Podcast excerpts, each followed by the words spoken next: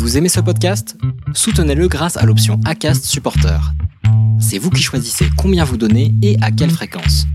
Cliquez simplement sur le lien dans la description du podcast pour le soutenir dès à présent.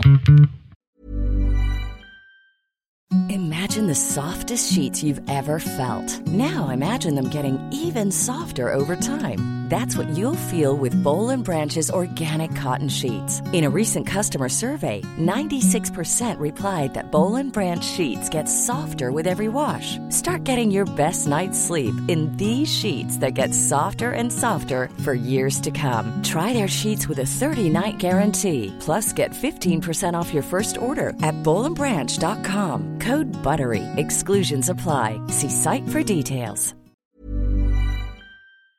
En une matinée, déjà, on avait déjà fait cinq allers-retours dans les écoles différentes pour emmener tout le monde en classe. Et après, euh, nous, on partait travailler. Donc, euh, on, commençait vers euh, entre 9h, 9h, 9h15, je pense, 9h30. Et le soir, on avait du mal à terminer avant 20h. Donc, on arrivait tard à la maison et il fallait faire le dîner, gérer les devoirs, euh, voilà, les machines, enfin, comme toute, comme toute mère de famille, quoi. Vous vous apprêtez à écouter la première partie d'un podcast des déviations. Notre média raconte les histoires de celles et ceux qui ont changé de vie. Pour nous suivre et ne rien manquer de nos actualités, nous vous donnons rendez-vous sur notre site et nos réseaux sociaux. Abonnez-vous à notre chaîne YouTube et suivez nos podcasts sur Acast et autres plateformes de streaming. Tout de suite, un nouveau portrait, une nouvelle histoire, une nouvelle déviation. Euh, bonjour, je m'appelle Isabelle. Euh, J'étais office manager dans un cabinet d'avocats parisien et j'ai décidé de quitter Paris pour m'installer à la campagne où j'ai repris le café de mon village. Est-ce que tu peux m'expliquer où est-ce que tu es née et combien de temps tu es restée à l'endroit où tu es née euh, puisque tu as beaucoup déménagé quand tu étais petite? Alors, euh, donc mon papa était militaire, donc euh, j'ai beaucoup déménagé quand j'étais enfant. Je suis née en Allemagne. Mon papa est originaire du Périgord et maman est italienne. Et après, on a déménagé tous les deux ans pendant toute mon enfance jusqu'à ce que je sois en âge d'habiter seule après pour mes études. Est-ce que tu peux me citer par exemple quelques-uns des pays euh, par lesquels tu es passée dans ton enfance euh, à cause du métier de ton père? Alors, c'était des villes. On a, donc, je suis née en Allemagne. Je suis née en Allemagne. Euh, ensuite, on a déménagé en région parisienne, à Bois d'Arcy. Puis ça a été Besançon, ensuite Angers, ensuite la Nouvelle-Calédonie et Bordeaux. Et puis re la Nouvelle-Calédonie, où j'ai passé mon bac. Et ensuite, euh, je suis revenue à Bordeaux. Et comment tu l'as vécu de, de déménager comme ça régulièrement euh, tous les deux ans quand tu étais enfant? On l'a bien vécu. Bon, c'était un déchirement à chaque fois qu'on devait quitter nos, nos amis, enfin nos copines, nos copains et nos copines. Mais très vite, euh, l'endroit où on arrivait, on se faisait de, nou- de nouveaux amis. On a été, euh, je pense, très adaptable comme enfant, donc ça a été assez facile pour mes parents. Et ça nous a rendu vraiment, euh, oui, euh, tous les quatre, mes frères et sœurs et moi, on est des gens adaptables. Parce que euh, déménager comme ça, devoir à, chaque fois découvrir un nouvel endroit, s'adapter, se, faire au nouveau lieu, ça, ça, donne des grandes capacités de mouvement. Et est-ce que ça a laissé des, des traces chez toi, ce mode de vie? Est-ce que tu as constamment besoin de changement? Il y a des choses qui sont restées, le fait de souvent déménager comme ça Ah oui, pendant des années, euh, à chaque fois que j'étais dans un, dans un appartement, j'avais besoin de refaire euh, toute la déco, de changer les, les meubles de place. Et encore aujourd'hui, euh, là j'habite maintenant depuis 5 ans dans la maison ici à Tavers, mais j'ai très très souvent besoin de modifier les meubles, de changer les meubles de place, de modifier la déco pour, pour avoir l'impression d'avoir un petit peu bougé. Est-ce que tu peux me parler de, de la relation que tu avais avec tes parents quand tu étais enfant? Alors oui, la relation avec mes parents euh, était euh, avec des hauts et des bas. Euh, C'était un petit peu compliqué à l'adolescence surtout, parce que j'avais un papa qui était quand même assez strict, assez autoritaire, et j'étais une personnalité, je pense, quand même assez créative, et, et donc il y avait parfois des, des frictions entre lui et moi. Euh, maman était plus souple, plus, plus câline, plus affectueuse. Euh, voilà, donc ils se complétaient tous les deux. Et, euh, et puis nous, on abusait un petit peu de, côté de maman qui faisait le tampon. voilà, mais euh, c'était globalement, c'était des belles années. Et tu m'avais dit, et tu viens de le dire, que toi, tu étais quelqu'un de créatif et ton père t'empêchait un peu euh, d'exprimer ce côté-là. Est-ce que tu peux être plus précise? Est-ce que, par exemple, tu as voulu faire, je sais pas moi, des cours de dessin, il t'a dit non? Enfin, ça, en quoi ça se concrétisait? Alors le, côté de, papa qui était très sérieux, très droit, très, très assez rigide quand même par son éducation et par son métier, euh, ça avait des conséquences au quotidien sur des tas de petits détails. Hein. Par exemple, euh, j'avais pas trop le droit de porter du rose, euh, ni d'avoir la frange, évidemment pas le droit de me maquiller, ni trop de porter des bijoux. il y avait pas mal d'aspects comme ça de ma personnalité qu'il avait du mal à, avoir un petit peu s'épanouir. Et, et, puis, c'est vrai que j'ai pas été dans un milieu de gens créatifs qui ont encouragé, encouragé ces aspects-là chez moi. Et, mais je regrette pas du tout parce que sa, sa droiture, sa, sa, rigueur, ses exigences sont des choses que j'ai développées du coup euh, de manière peut-être plus que d'autres. Et ça m'a permis euh, aujourd'hui d'avoir les pieds euh, bien ancrés dans le sol et d'avoir la possibilité d'exprimer ma, ma créativité, mais tout en étant les pieds sur terre. Donc ça m'a beaucoup aidé en fait. Et est-ce que euh, aujourd'hui tu, tu, sais pourquoi est-ce qu'il t'empêchait par exemple de porter du rose? Est-ce que tu en as déjà parlé avec lui? Tu sais d'où ça vient ou euh? J'en ai jamais vraiment parlé avec lui, mais euh, je pense que maman était peut-être moins féminine que moi et qu'il n'était pas très habitué parce que sa maman non plus n'était pas n'était pas forcément une femme très féminine, sa sœur non plus. Donc il était entouré de femmes qui étaient là, qui étaient peut-être un petit peu plus sobres et, et qu'il se demandait un peu cette fille là. Euh, comment il allait la gérer en fait. Il était peut-être un petit peu désarçonné ou, ou, inquiet aussi de savoir un peu comment j'allais évoluer. Et voilà. Donc euh, c'était surtout ses peurs en fait hein, qui s'exprimaient.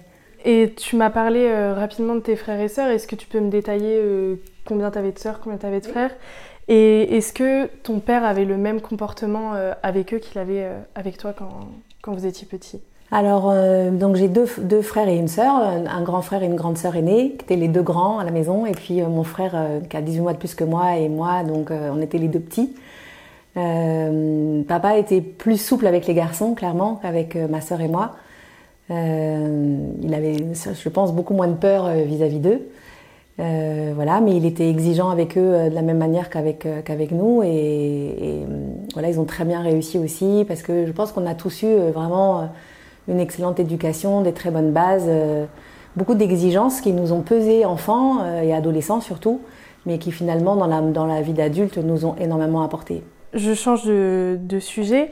Euh, l'école, comment ça se passait pour toi quand, de la primaire au lycée?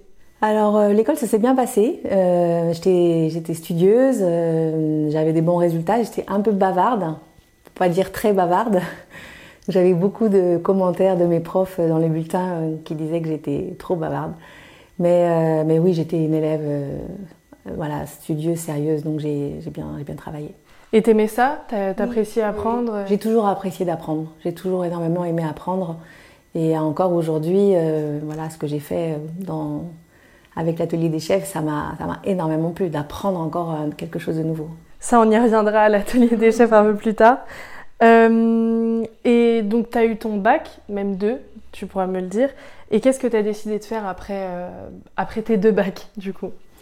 Oui, j'ai eu deux bacs parce que le premier, je l'ai passé en Nouvelle-Calédonie. Et comme l'année scolaire est décalée, j'ai eu mon bac là-bas en décembre.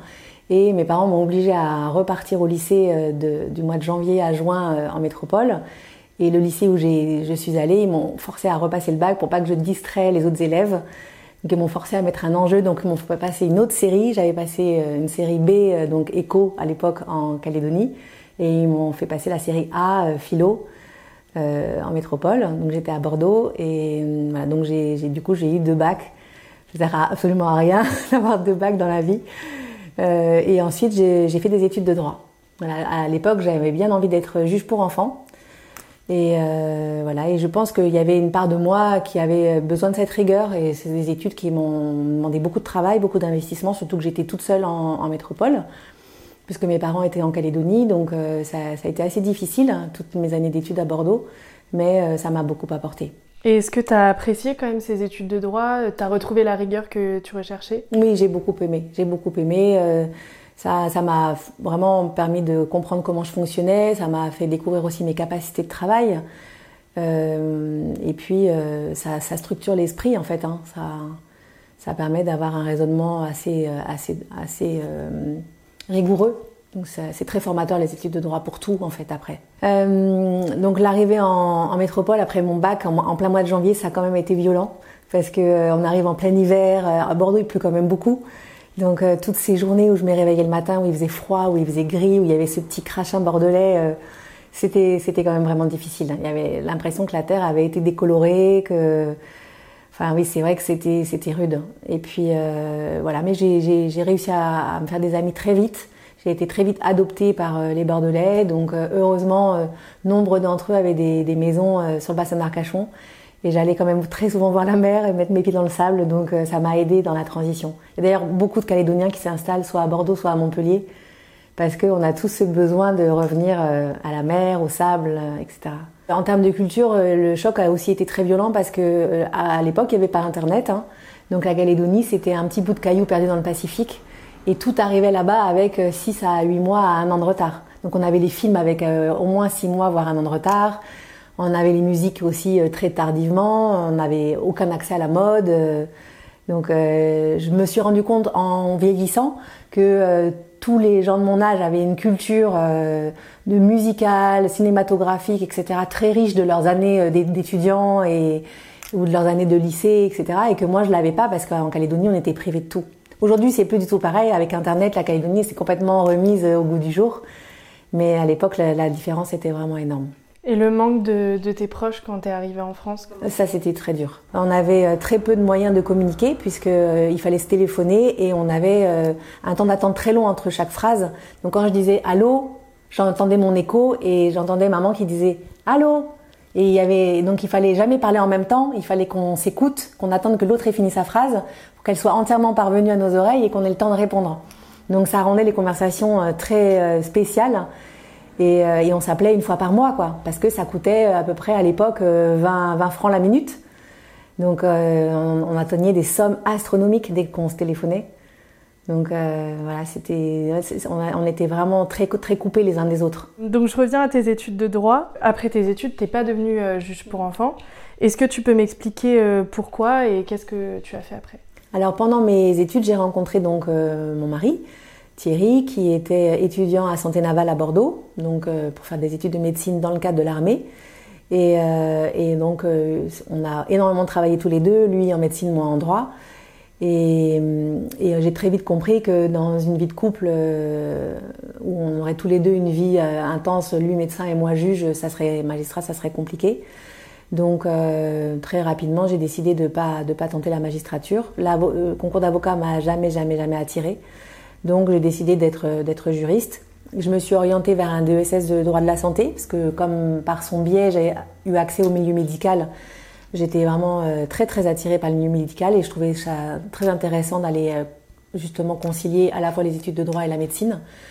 Et puis euh, quand je suis sortie de mes études, ben, j'ai commencé à avoir des enfants et puis après ça a été compliqué donc euh, je m'en suis tenue à mon DESS de droit. Et est-ce que tu l'as pas euh, mal vécu de te sacrifier entre guillemets? Parce que du coup bah, tu n'as pas fait magistrat pour être juriste. Tu, l'as jamais mal vécu? Tu regrettes pas cette décision? Non, j'ai pas regretté les choix que j'ai faits. j'ai pas considéré ça comme un sacrifice. parce que mon, mon, mari était vraiment un médecin né c'était une vocation chez lui qui était tellement magnifique, tellement incroyable que hum, c'était naturel pour moi de. Il était beaucoup plus médecin que moi, j'étais magistrate euh, dans l'âme, quoi. Donc euh, j'ai trouvé que c'était c'était important d'être à son soutien, vraiment à ses côtés pour euh, pour l'accompagner parce que c'est des études hyper dures, très longues. Et je crois que toute ma vie avec lui, aujourd'hui on est divorcés, mais toute la vie que j'ai partagée avec lui, il a étudié et passé des examens et des concours, quoi. Donc c'était bien pour moi. Et puis j'ai été contente d'être à la maison, d'avoir euh, d'avoir les enfants, de m'occuper des enfants. Puis j'ai vite repris le boulot après. Hein. Je pense que ma vie aurait été très très différente si j'avais pas rencontré quelqu'un qui était aussi investi dans son travail. Euh, j'aurais eu effectivement plus de place pour réfléchir à mon propre parcours et, peut-être euh, prendre les choses différemment. Mais j'étais aussi issue d'une famille de fonctionnaires, puisque maman était responsable de CDI dans les lycées et papa militaire, donc euh, tous les deux, euh, voilà, euh, n'ont jamais vraiment fait un CV et cherché du travail.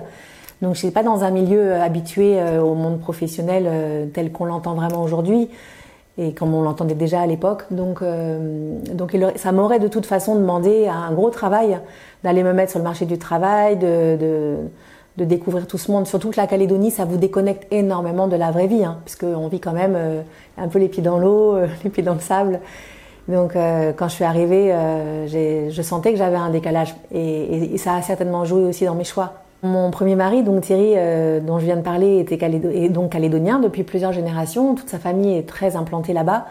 Et effectivement, quand je l'ai rencontré à Bordeaux lors d'une soirée, une soirée rallye, comme il y en a là-bas, euh, c'est vrai que ça, entre nous, ça a matché immédiatement euh, parce que la Calédonie, nous a forcément euh, reliés instantanément.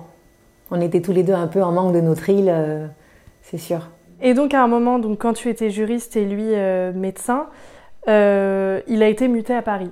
Et là, vous avez déménagé à Paris. Est-ce que tu peux m'expliquer cette partie de ta vie et surtout euh, comment tu l'as vécu de passer de Bordeaux à Paris du coup? Alors euh, quand, euh, quand, Thierry donc, a passé le concours de, de médecine, il a obtenu un poste de neurologue à, à Paris parce que dans, dans les études de médecine dans le cadre militaire, on, on, choisit une spécialité et la spécialité elle est associée à un hôpital dans lequel il y a une place.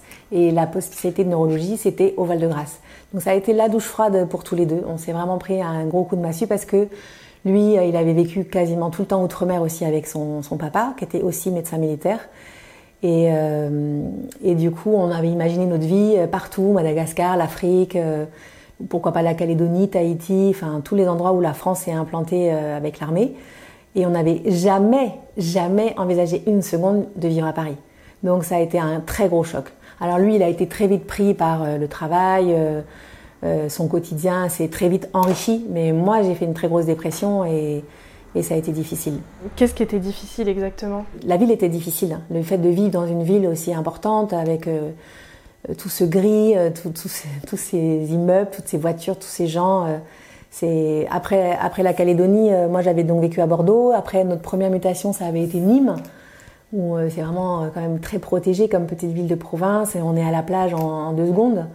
Donc, euh, ouais, ce qui m'a vraiment choqué à Paris, c'est le froid, le gris, le monde, les voitures, les immeubles. Voilà. Le fait qu'on n'était plus du tout connecté à la nature. Par exemple, euh, une des choses que je, ne, que je ne supportais pas au départ à Paris, c'était bon, le métro évidemment, mais c'était quand on sort du métro par les escaliers et qu'on a ce froid et cette pluie qui nous dégouline des escaliers quand on arrive au niveau de la rue. Non, mais ça, c'est pour moi, c'est un des pires euh, moments. J'ai horreur de, cette sensation, de, ce froid qui nous, nous tombe dessus, le, temps de monter les marches et d'arriver au niveau de la rue, là. Oh, c'est glacial. Rien d'y repenser, je déteste. Et pourtant, j'adore Paris. Hein. Je trouve que cette ville est sublime. Mais, euh, mais voilà, elle est, aussi difficile au quotidien, en fait. Elle fait pas tout le temps beau et c'est pas tout le temps. Euh, on n'est pas tout le temps en train de flâner en se promenant sur les ponts, quoi. Quand on a dans la vraie vie. C'est quand même une ville qui use, qui prend l'énergie. Pour moi, je pense que c'est une ville qui prend l'énergie et qui n'en donne pas. Donc, une fois que tu es arrivé à Paris, tu as exercé, euh, je crois que tu m'avais cité euh, à peu près trois métiers différents jusqu'à devenir office manager. Est-ce que tu peux, entre guillemets, me lister ces métiers assez rapidement que tu as fait jusqu'à ton avant-dernière expérience Donc, euh, lorsqu'on est arrivé à Paris, j'avais, on avait déjà donc, une on a eu une petite fille très vite. Euh, et ensuite, j'ai eu deux garçons. Euh, et bon, malheureusement, on, s'est séparés euh, avec Thierry, mon premier mari. Et donc, j'ai dû reprendre un peu en urgence un métier. J'avais exercé à Nîmes dans un cabinet d'expertise comptable où je m'occupais du juridique de, tous les clients du cabinet. Je m'occupais de leur contrat de travail avec leurs salariés, de la paye, bon, toutes ces, tous ces aspects-là. Et puis, euh, j'avais pas du tout envie de reprendre dans, ce domaine-là euh, quand j'étais à Paris. Donc euh, quand on s'est séparés, j'ai dû reprendre une activité un petit peu en urgence. Et je suis partie travailler pour une marque qui s'appelle Le Phare de la Baleine. Donc c'était une marque fabriquée en France, euh, qui était avec des belles, matières, des beaux imprimés, etc. Donc c'était assez qualitatif, c'était sympa. Et très vite j'ai progressé et je suis devenue responsable de boutique pour eux. Et ensuite, euh, quand, j'ai arrêté, euh, je suis devenue euh, négociatrice en immobilier d'entreprise pour l'entreprise DTZ. Donc là, je devais faire visiter des locaux de, de bureaux à des clients. Et puis ensuite, j'ai été conseillère en investissement financier. Donc je conseillais les particuliers pour tout ce qui était patrimoine.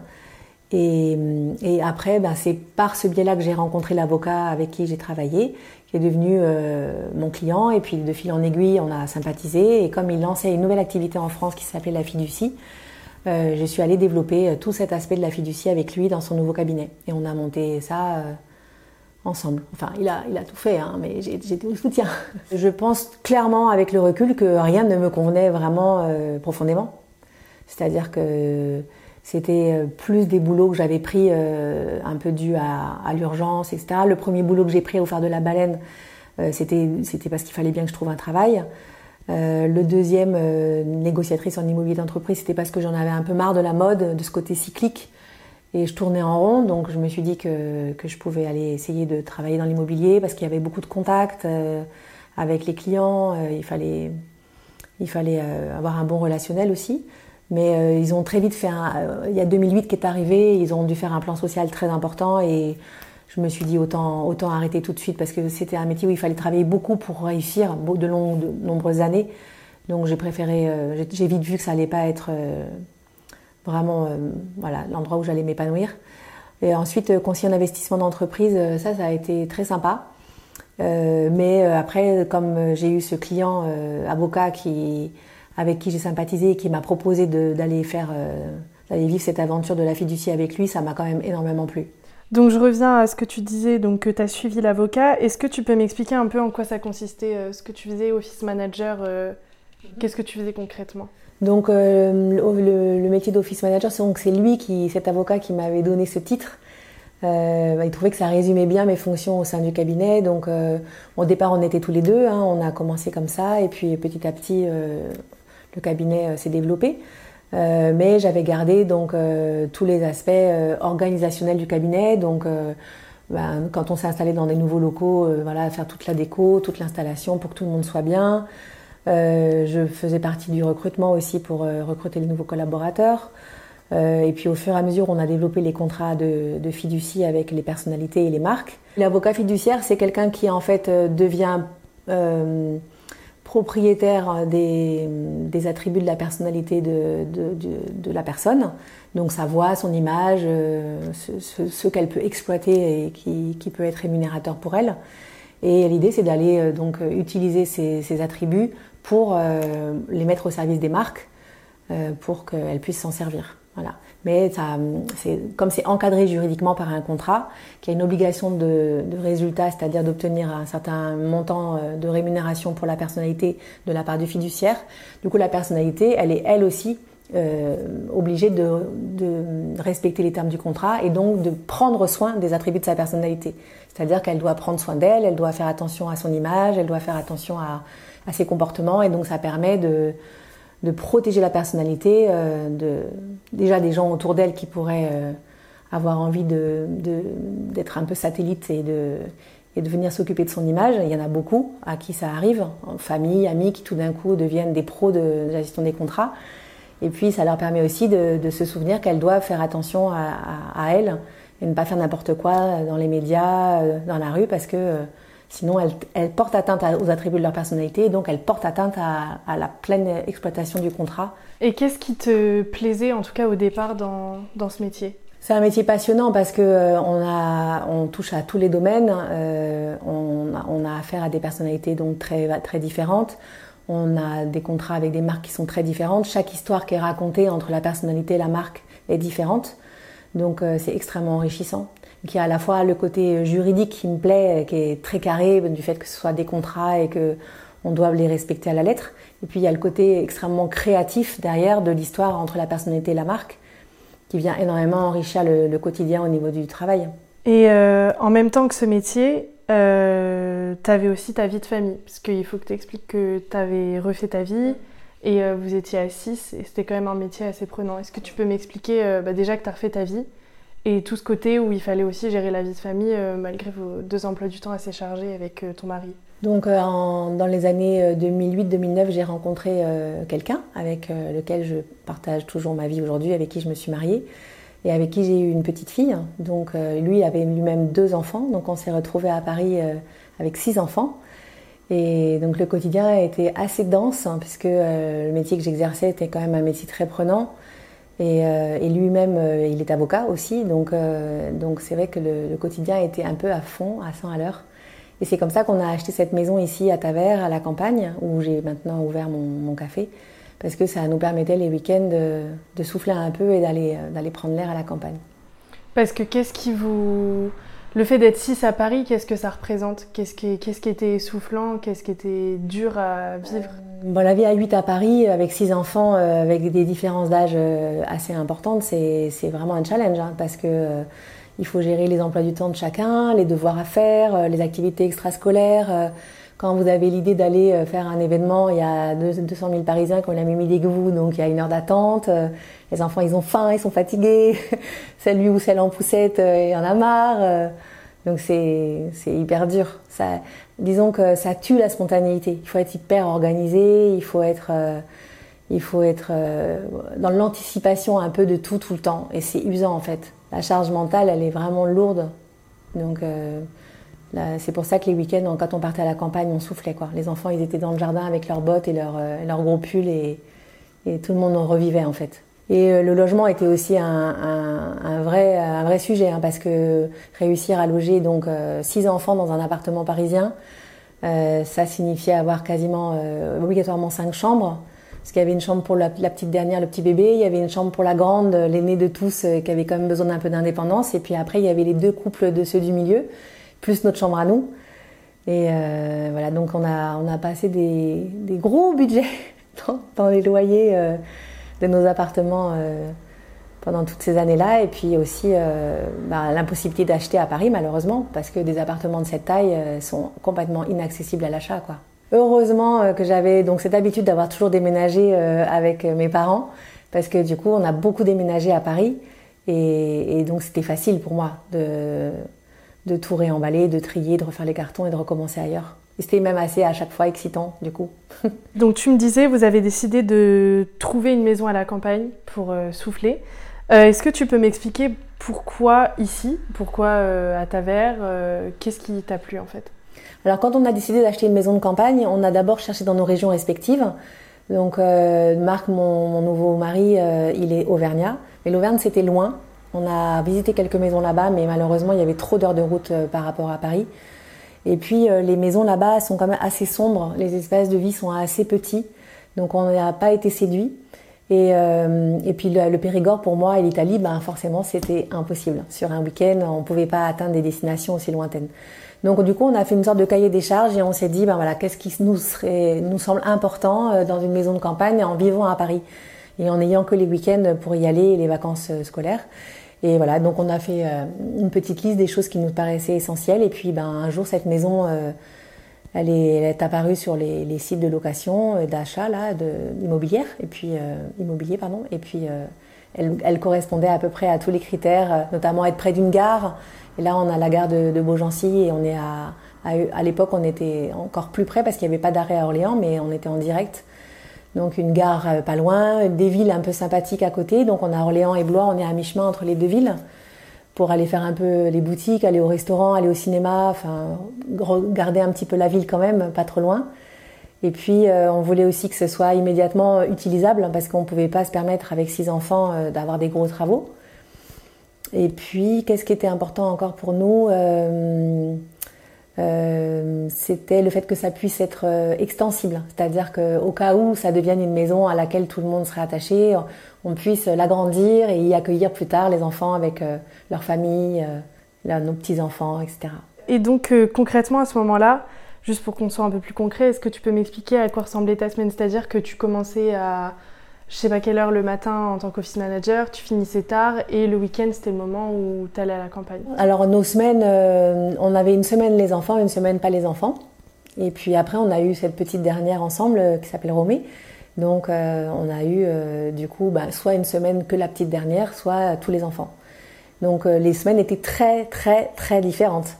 Quand ils étaient tous à la maison, c'était sportif. Il fallait remplir le frigo et les placards. Euh, et, voilà, et gérer les devoirs, gérer les téléphones portables. Euh, bon, c'était, euh, c'était, il fallait être présent et on n'était pas très présent. voilà, on essayait de, rentrer, mais on partait le matin tous les deux après que tout le monde soit à l'école. Donc très souvent, Marc en emmenait un en scout à une école, on emmenait l'autre à l'autre école. Moi, j'en emmenais en scout un autre derrière moi. Lui, il revenait d'emmener ses enfants et il en prenait un à moi aussi. Bref, en une matinée, déjà, on avait déjà fait cinq allers-retours dans les écoles différentes pour emmener tout le monde en classe. Et après, euh, nous, on partait travailler, donc euh, on, commençait vers euh, entre 9h, 9h, 9h15, je pense, 9h30. Et le soir, on avait du mal à terminer avant 20h. Donc on arrivait tard à la maison et il fallait faire le dîner, gérer les devoirs, voilà, les machines, enfin comme toute, comme toute mère de famille, quoi. Et donc office manager, au total, combien de temps t'as fait ce métier? Enfin, quels ont été les premiers signaux où tu t'es dit non là il faut que j'arrête Enfin, ça y est, genre c'est la fin, je vais, je vais changer de vie. Ben déjà, euh, les enfants, euh, les enfants souffraient quand même du fait que voilà, c'était euh, c'était lourd à la maison. Quand leur petite sœur est née, il y avait une babysitter quand même qui est venue après le soir la garder parce que au début, on a fait l'erreur de leur demander d'être un peu les babysitters faciles. Et puis, ben, on s'est rendu compte que c'était pas c'était pas une bonne solution, que c'était pas évident pour eux non plus le soir quand ils rentraient d'avoir à à la gérer. Donc on a pris une babysitter et puis euh, on sentait au fil des années que l'épuisement venait un peu de tous les côtés, quoi.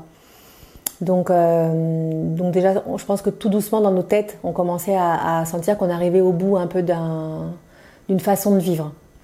Et puis à chaque fois qu'on partait les week-ends à la campagne, on n'avait aucune envie de rentrer à Paris. C'était de plus en plus flagrant aussi.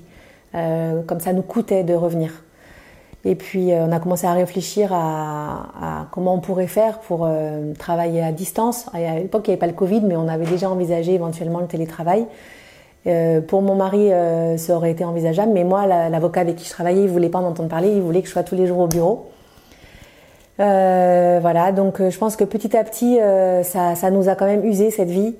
Et moi, j'ai commencé à avoir des petits signaux euh, d'alerte, notamment euh, un matin où je pense que j'ai fait une sorte de burn-out très court, très fugace. Mais euh, je me suis préparée comme tous les jours. J'étais prête à partir en scout. J'avais mon casque à la main, mon sac à la main, mes chaussures, tout. Et je me suis assise sur la chaise dans l'entrée et j'étais incapable de, bouger. J'avais une réunion et tout le monde m'a téléphoné. mais t'es où? T'es en retard? Et j'ai dit, mais en fait, je, je suis tétanisée. Je ne peux pas j'arrive pas à me lever, j'arrive pas à partir. Euh, voilà. Donc je pense que c'était les signes que j'atteignais un peu mes limites. Vous venez d'écouter la première partie d'un podcast réalisé par Chloé Robert. N'hésitez pas à commenter, nous écrire et partager si ce podcast vous a plu. Notre média, vous pouvez le retrouver sur lesdéviations.fr, Facebook, Instagram, LinkedIn, TikTok et YouTube. Nous n'avons qu'une vocation, raconter les histoires des personnes ayant changé de vie. Alors à très vite pour un nouvel épisode.